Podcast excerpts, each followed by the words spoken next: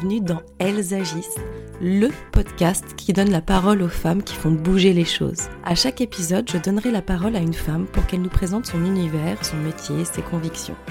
Ce sera aussi l'occasion pour elle de nous parler d'un sujet en particulier qu'elle affectionne ou qu'elle souhaite nous présenter.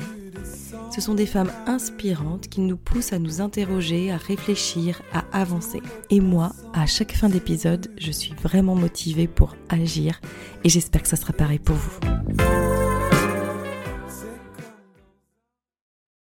Aujourd'hui, je suis heureuse de vous présenter le parcours de Sophie Yannikopoulos, la directrice générale d'Adobe France. Évidemment, avec Sophie, on va revenir sur son parcours, comment elle a commencé à travailler en 2000 dans la tech avec la volonté principale de s'épanouir dans un domaine innovant et aussi avec l'ambition de gagner une indépendance financière. Elle va nous parler de son parcours parsemé d'audace et d'ambition, mais aussi comment elle a réussi à lier son parcours de femme d'affaires et de mère, puisqu'elle est maman de trois enfants. Elle parle aussi de son expérience vraiment dans ce secteur particulier et encore très masculin de la tech et sa volonté à elle d'attirer davantage de femmes. Donc je vous laisse découvrir cette femme hautement inspirante, ambitieuse et surtout très connectée à la réalité. J'espère que cet épisode vous plaira. À très bientôt.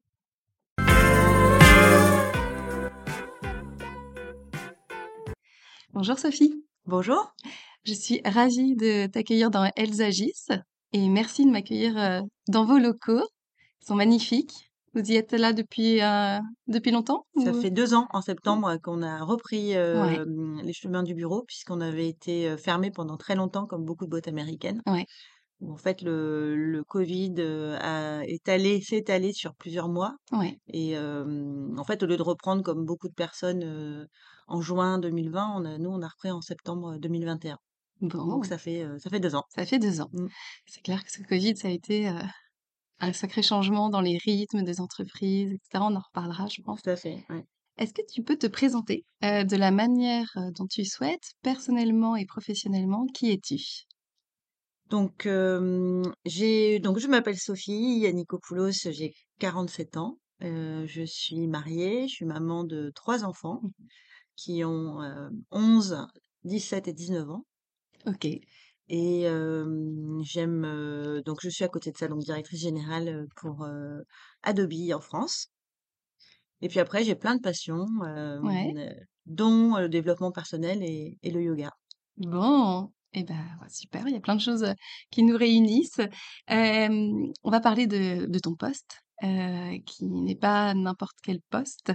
Est-ce que tu peux nous raconter ton parcours, comment tu es arrivé à ce poste et quelles ont été à la fois les difficultés ou les peut-être les facilités aussi que tu as rencontrées par rapport à, ton propre parcours? Mmh Je pense que c'est important de, de, parler de mon parcours parce que l'idée c'est que ça résonne sur l'importance du numérique dans le monde des femmes.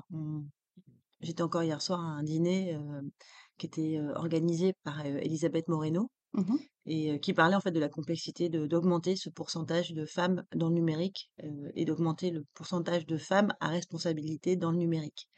Et quand on regarde en fait mon parcours, moi j'ai commencé à travailler en 2000 et j'ai commencé à travailler dans la tech clairement pour valoriser une indépendance financière parce que je savais que c'était un secteur qui était bien rémunéré et, mmh et moi j'ai toujours une quête de liberté et ça me permettait, je me sentais plus libre à aller dans ce dans cet environnement-là. Et, et en fait, j'ai jamais souffert moi d'être une femme dans le monde de la tech. J'avais, je pense, suffisamment d'assurance et d'aisance pour pouvoir m'exprimer et collaborer. J'ai même plutôt vu ça comme un comme un avantage. Et puis, en fait, quand on regarde ma carrière, j'ai, j'avais de l'ambition puisque je voulais effectivement évoluer, progresser, mais c'était plus de l'ambition personnelle, d'être dans un développement de qui je suis, de mieux me connaître, pour ensuite être capable de, mmh, d'être meilleure sur mes points forts en fait. Et donc j'ai passé 20 ans à faire un travail continu sur, sur moi. Et en fait, c'est vraiment ce travail aujourd'hui avec 23 ans de carrière, c'est vraiment le développement personnel que j'ai activé en filigrane dans toute ma vie qui m'a permis d'atteindre mes objectifs de, de, développement, de gagner en confiance, de, mmh, d'avoir des moments de résilience, des moments, difficiles, mais, mais qui étaient suffisamment, heu, qui étaient pas suffisamment difficiles justement pour que je continue à voir la lumière au bout du tunnel Mmh mh. et en fait, je n'ai pas choisi la carrière que je fais aujourd'hui. C'est-à-dire que c'est vraiment des rencontres, des opportunités qui m'ont été proposées, des prises de risques que j'avais.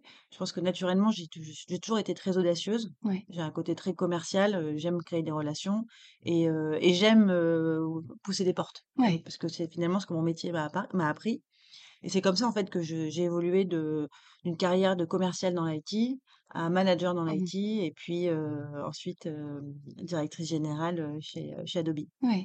Alors tu as parlé de plusieurs choses là dans ta présentation, on va revenir sur 2-3 points. Heu, déjà tu parlais qu'effectivement pour toi personnellement ça a pas été, «un handicap» entre guillemets d'être une femme dans le milieu de la tech alors qu'on sait que c'est pas le pourcentage, tu l'as dit au début, est est faible.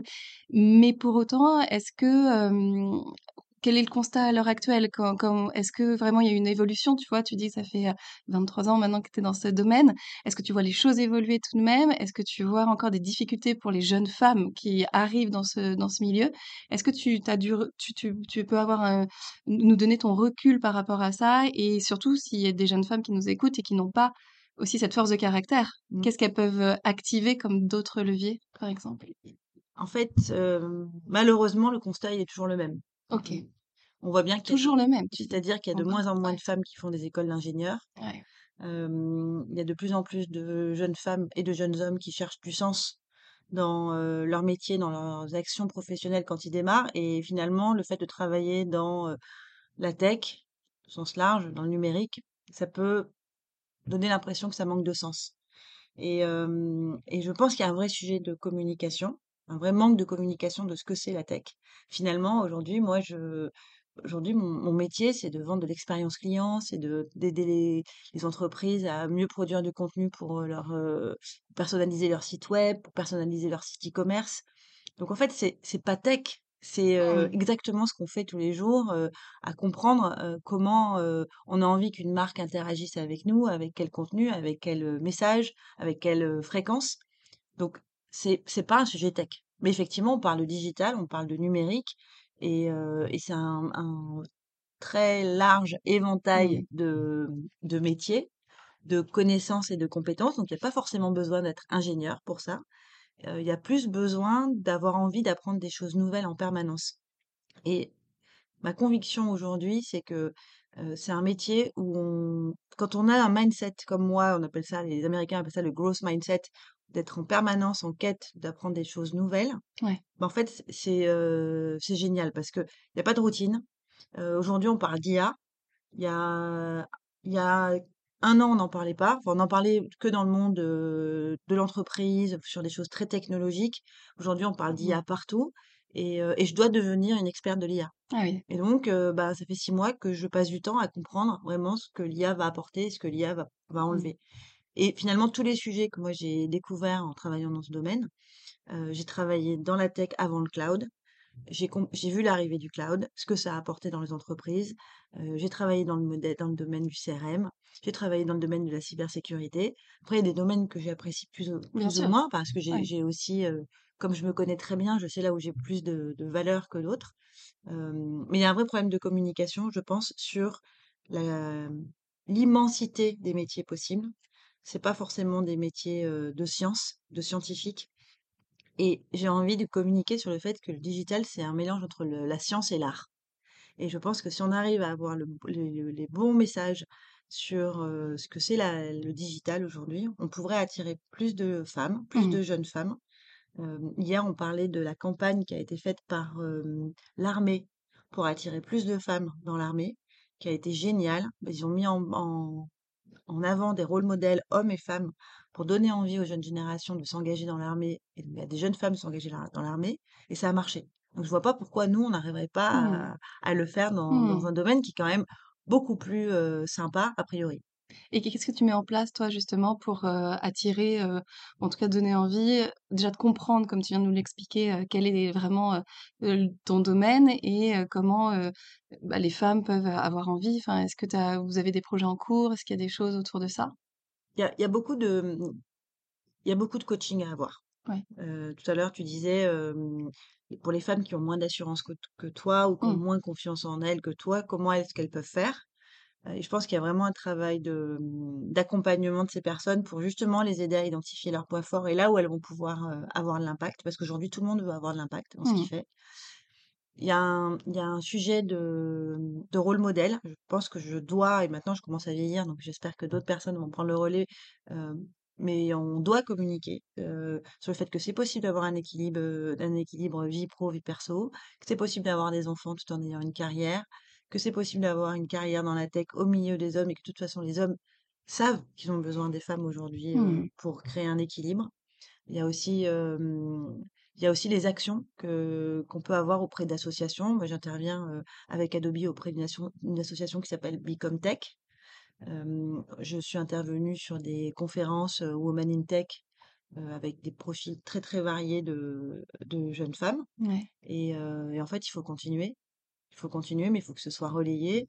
On parlait, hier de dans l'événement où j'étais, de d'accueillir plus de, mmh, de filles stagiaires de troisième pour Ah qu'elles oui. voient en fait, Ouais. avant même de de Ouais, ouais. bifurquer, sur un un parcours plus social, parce qu'aujourd'hui il y a beaucoup de jeunes filles qui sont attirées par le social et dans le care, Ouais.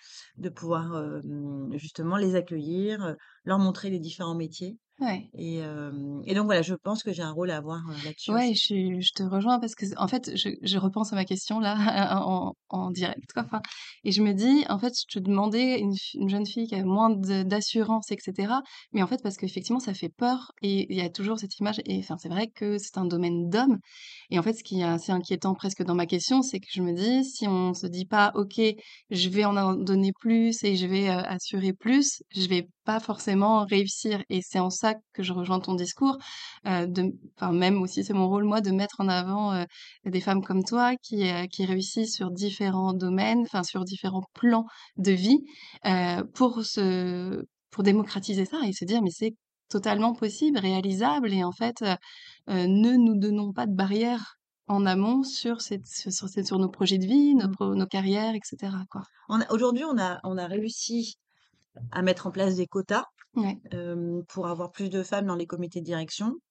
et en fait, heureusement qu'on l'a fait et et grâce à cette loi et ben, aujourd'hui, il y a 40 des femmes qui sont, heu, à des postes de comité de Mmh direction mh. dans les entreprises du CAC 40 ou même SBF 120 et on moi, j'étais contre les quotas il y a 10 ans. Je me souviens quand on m'en parlait, mon sentiment, c'était qu'on pouvait y arriver sans et en fait, on se rend compte que c'est pas Mmh. possible et aujourd'hui, malgré le fait qu'il y ait des quotas, hier, il y avait, de grands DSI, de de de comptes du CAC du CAC 40 qui étaient là et qui disaient qu'ils voulaient recruter, la BNP, le DSI de la BNP disait qu'il voulait recruter 1000 femmes à l'IT de la BNP et qu'ils n'arrivaient pas à les trouver, qu'il y avait un problème de vivier de compétences et il y avait aussi le DSI d'LVMH qui était là, qui disait la même chose.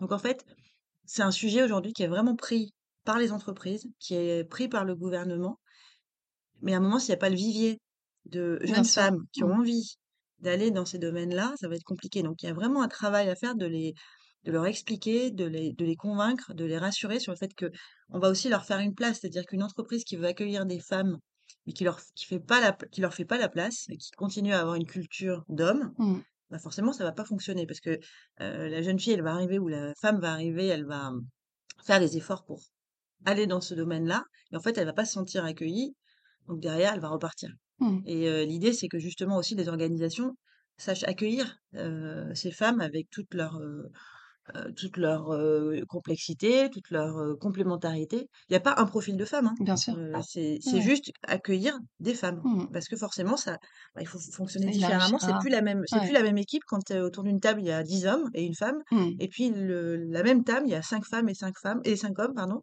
Ça va pas être, du tout la même énergie, en fait. Non, tout à fait.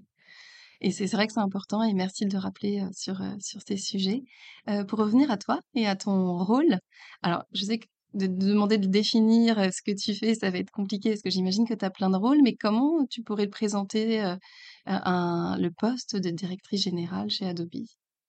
Il y a 2 fonctions. Il y a une fonction de de business Mmh. où en fait, je suis responsable du chiffre d'affaires de la filiale d'Adobe en France et donc de d'atteindre nos objectifs et de tout mettre en œuvre pour atteindre mes objectifs. Donc ça, c'est vraiment un rôle de directrice commerciale qui est qui est un peu le mon ADN historique de commercial et puis apprendre à ouais. à manager des commerciaux, puis apprendre à manager des des managers commerciaux et puis après il y a tout un rôle de, de d'animation, de donner envie en fait aux aux salariés d'Adobe en France de faire partie de la même communauté, de de d'avoir une notion d'appartenance à l'entreprise, de justement avoir envie de venir, plus souvent au bureau pour se retrouver, pas forcément pour travailler, mais pour vraiment avoir cet, endroit où, on se sent bien, où il y a des espaces, disponibles pour pouvoir discuter, des espa des espaces pour collaborer. Donc ça, c'est vraiment mon rôle de, mmh, de créer, on va dire, un esprit, d'équipe au niveau de tous les salariés d'Adobe en France qui qui ont tous des managers très différents. Là-dedans, on va avoir des profils comme des développeurs, on va avoir des beaucoup de personnes qui gèrent le marketing, on va avoir des personnes qui sont, heu, des commerciaux et des, heu, qui font partie des équipes commerciales et tous ces gens-là ont pas forcément les mêmes objectifs. Donc en fait, l'idée, c'est de pouvoir les rassembler autour Mmh d'objectifs communs et pour ça, en fait, on essaie d'avoir des thèmes, qui donnent du sens à chacun, qui qui n'ont rien à voir avec leur job actuel, mais qui vont être, heu, par exemple, ce mois-ci, en septembre, c'est le c'est le mois de la, de l'accès à la lecture.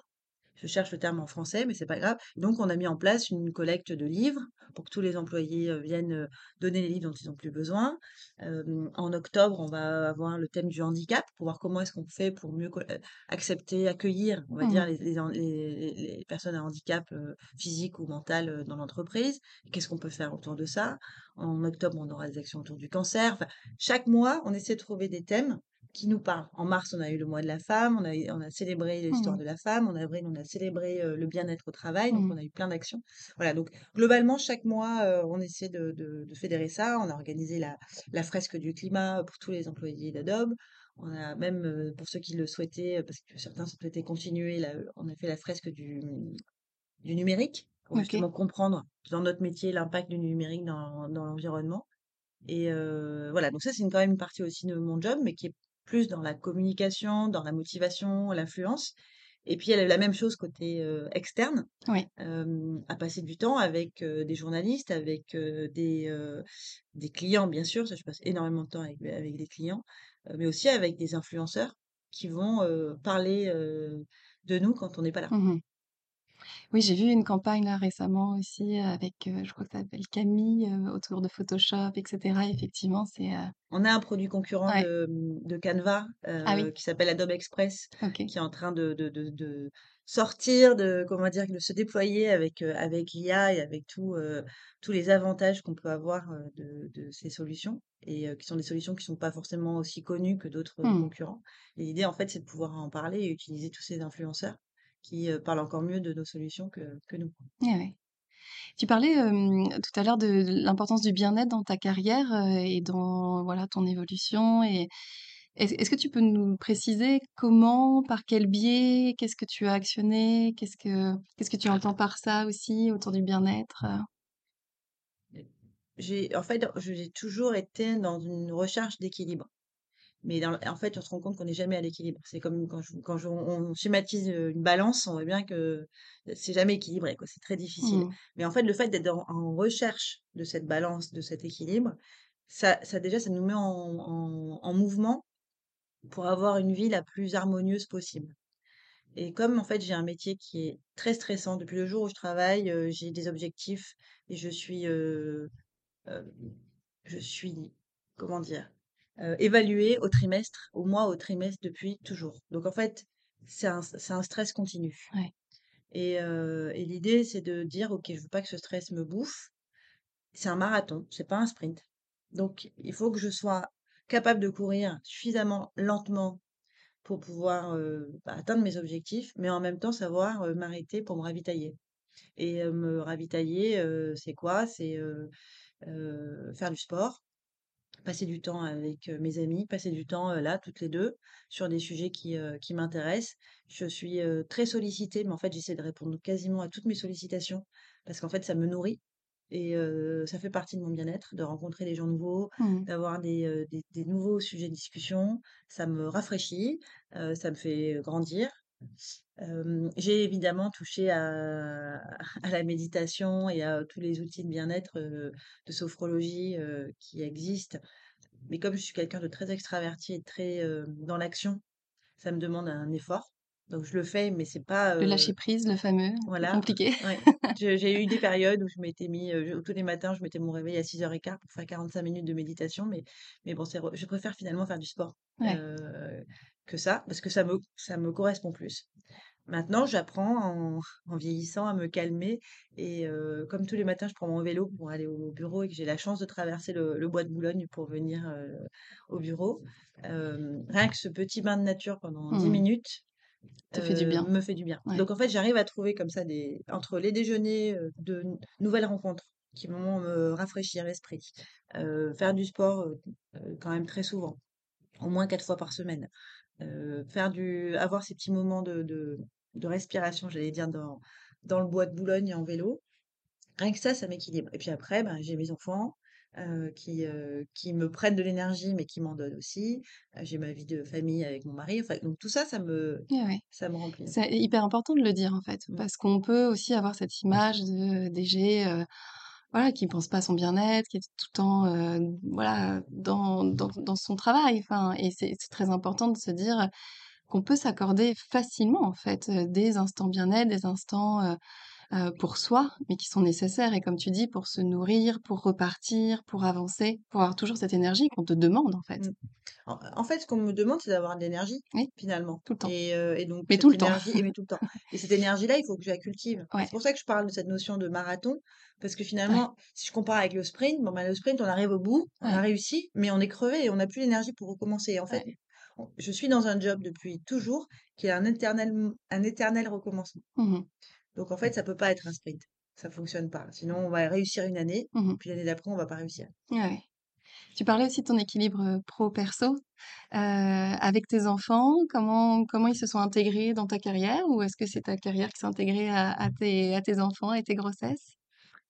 J'ai eu la chance d'avoir les enfants tôt, en tout cas mes 2 premiers, puisque j'avais 27 ans et ouais, et heu, 29, presque 30 ans pour la deuxième, ce qui est quand même très rare. ouais.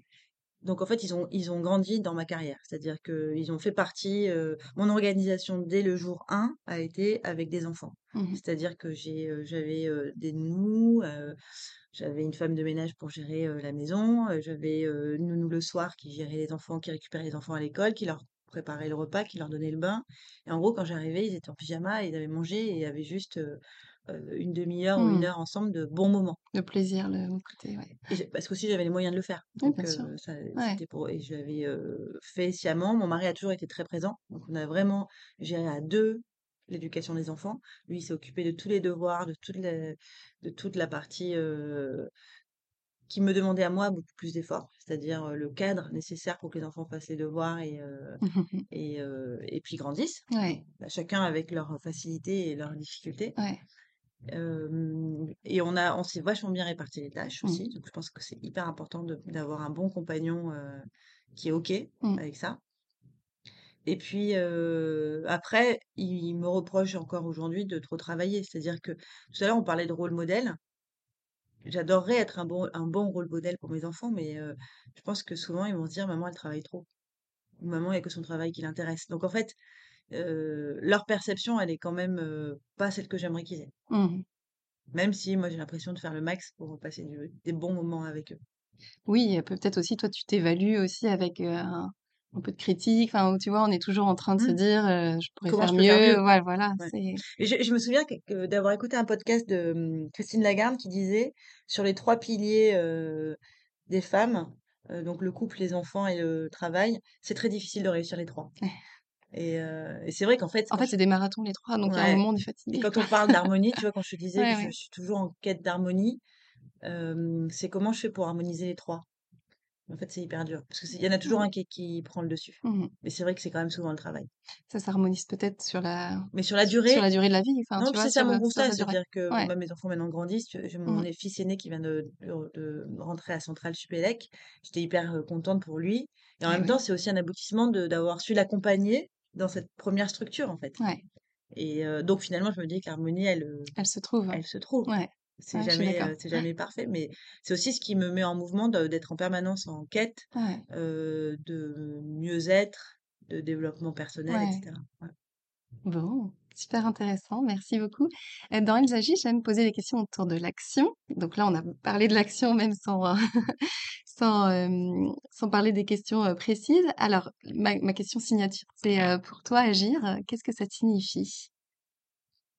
J'ai réfléchi à ton à ta question et j'avais envie de parler d'impact et et finalement parce que je me dis aujourd'hui agir, c'est avoir l'impact, avoir l'impact sur quoi? Ça peut être avoir l'impact, dans la société, dans le soin. Mmh. Pendant très longtemps, je me suis dit: «Le sens de ma vie, c'est quoi?» parce qu'il fallait que je trouve du sens à ce que je faisais quand même dans mon travail et c'était, finalement moi ce qui m'intéresse de prendre soin de l'autre pour qu'il puisse, être suffisamment en sécurité pour dé pour délivrer le meilleur de lui-même. Et donc dans mon style de management, j'ai vraiment, travaillé pour accompagner, les équipes à se sentir vraiment en sécurité psychologique dans l'entreprise, malgré les contraintes d'objectifs, de performance, pour justement qu'elles se disent qu'elles sont en capacité de délivrer le meilleur. Et et je je me pose la question si c'est encore maintenant mon fil conducteur, c'est-à-dire que ça a été vraiment ma ma trajectoire Mmh et là, je pense que j'arrive à un âge où, je me dis: «Comment est-ce que je fais pour continuer à avoir de l'impact tout en me sentant libre?» En me en me sentant libre de de mes, heu, de mes choix, heu, me sentant libre de mes convictions. Et c'est c'est pas forcément évident, on en a déjà parlé, plusieurs fois avec, avec, Laura Le Sueur ou Mmh autre. C'est finalement comment dans une entreprise tu es quel est ta ton niveau de liberté dans une entreprise? Parce que forcément on a des contraintes, on a des énormes avantages, mais on a aussi des contraintes. Ouais. Ah, c'est intéressant, hein. Tu nous diras si tu avances sur ta réflexion. ouais. Est-ce que tu as une action, particulière dans ta vie qui t'a particulièrement marquée ou, ou dont tu es fière et que tu voudrais, nous parler? Je sais pas si j'ai des actions dont je suis fière. Ce qui me fait le plus de bien, je crois, c'est qu'à chaque fois que il y a une personne avec qui j'ai échangé il y a 6 mois, il y a un an, il y a 3 ans et que je revois et qui me dit, «Tu sais, quand on s'est vu, tu m'as dit ça et puis après, ben, voilà, depuis ma vie a Voilà ce qui s'est changé» passé, ouais. et et moi je me souviens même pas de ce que je lui ai dit, mais je me dis: «Ah ouais, là j'ai eu l'impact sur la personne, en fait» et en fait, ça j'adore. Je me rends Mmh. compte et et ce qui me fait plaisir, c'est que je me rends compte que ça arrive souvent, Mmh. donc je me dis: «Bah, c'est bien, ça veut dire que j'ai je suis à ma place» et donc cumuler Je pense que c'est ce qui me fait le plus plaisir et puis après ce que j'aime aussi, c'est d'avoir réussi, malgré mon évolution professionnelle, à, garder une intensité avec chaque personne que je rencontre. C'est-à-dire que je peux rencontrer, n'importe quel collaborateur dans l'ascenseur, parfois je ne reconnais pas, de toujours garder, un contact visuel, avoir un mot, un mot, qui va créer du lien et puis même, voilà, dans une interaction qu'on peut avoir comme ça, de toujours avoir, Mmh. la même intensité dans la relation. Mmh Ouais, ouais. Si, c'est très joli, c'est bien, j'aime beaucoup ta réponse. Est-ce que tu, mmh, as envie de transmettre, à tes enfants évidemment des choses, voilà, des valeurs, j'imagine, des ambitions peut-être? Qu'est-ce qui est important pour toi dans la notion de transmission? La générosité. J'ai la chance de de bien gagner ma vie et d'avoir une vie, sympa, franchement sympa et j'ai envie de que qu'on puisse en en faire profiter les autres, quoi. Cette notion de de générosité, du cœur. Mmh pas de l'ar de pas de générosité d'argent, c'est pas ça la le ma notion et je pense que j'ai vraiment élevé mes enfants dans cette notion de générosité, de partage, d'avoir toujours la maison ouverte, de Mmh toujours, essayer de dire oui quand, quelqu'un a besoin qu'on qu'on lui rende un service. Merci beaucoup. Avant de nous quitter, j'avais une dernière question. Est-ce que tu as une femme au quotidien qui te, qui t'inspire, qui te donne, justement cette notion d'envie de bouger? Alors encore plus, mais d'action, voilà, dans Elles agissent, qui pourrait éventuellement être au micro aussi d'Elles agissent? Est-ce que tu as quelqu'un en tête? Ça serait qui? Et surtout pourquoi? Pendant très longtemps, j'avais pas de rôle modèle, en fait, de femme. Je je c'était pas les CEO des grandes boîtes, américaines, c'était pas des femmes que je que je voyais comme des rôles modèles, en tout cas à qui j'avais envie de ressembler et il y a, mmh, un peu moins d'un an, j'ai eu la chance de rencontrer, une personne qui s'appelle Gila Clara Kessou. Mmh Je sais pas si tu la connais? Non, je la connais pas. Qui est, une coach, qui est aussi animatrice de podcast pour, un podcast qui s'appelle Métamorphose Ah oui, d'accord. et entre autres et en fait, j'ai vu, je me suis dit: «Ça y est, c'est mon rôle modèle». Pourquoi c'est mon rôle modèle? Parce qu'en fait, alors justement, elle, dégage une une, une liberté de, de- dans son mouvement parce qu'elle est coach de dirigeants. Elle enseigne à Harvard sur le leadership positif, c'est quand même un peu mon, mantra. Elle est actrice, elle aide, euh, elle fait du théâtre. Elle, est, membre de l'UNESCO, donc artiste de la paix pour l'UNESCO. Elle a rencontré, dans le cadre de ses missions différentes, le Dalai Lama, elle a rencontré le pape. Elle Une est, vie, elle euh, elle est, ouais, elle est slasheuse. Mais, et en fait, elle me dit, mais, et moi je lui dis, j'adore ce que tu fais, c'est génial. Elle me dit, mais tu sais, les gens trouvent que je suis un peu superficielle parce que je vais pas assez au fond des choses. Et en fait, je lui dis, mais non, euh, enfin, moi en tout cas, c'est ça que je, c'est ça que j'aime. C'est ça, la d'avoir la capacité de faire plein de choses, de rencontrer plein de personnes, de aussi, euh, parce que ça me parle et que ça me touche, d'avoir une intensité dans la relation qu'elle a avec les gens qui est vraiment euh, très profonde. Et euh, voilà, donc euh, je- elle me, ça faisait euh, très longtemps que j'avais pas rencontré quelqu'un qui m'a autant marqué et que, avec qui part, heu, qui maintenant je ouais, gardais un contact euh, très régulier. Ouais. régulier, ouais. Mm. Bon, bah, merci beaucoup. J'ai hâte de découvrir un peu plus sur son sur son travail.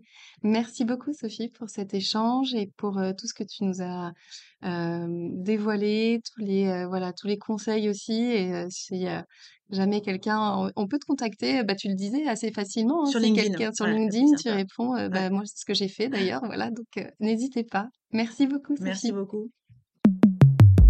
J'espère que cet épisode vous a plu. Merci d'avoir pris le temps de l'écouter. Et n'hésitez pas, si vous avez aimé, à le partager, à le commenter, à faire vivre la communauté Elles agissent. Je vous retrouve très vite pour un nouvel épisode. Et n'oubliez pas que des lives sont aussi disponibles sur mon compte Instagram emily.b sophrologue et que vous pouvez aussi retrouver toutes les informations de l'épisode sur le site du podcast www.elsagis.com. À très bientôt!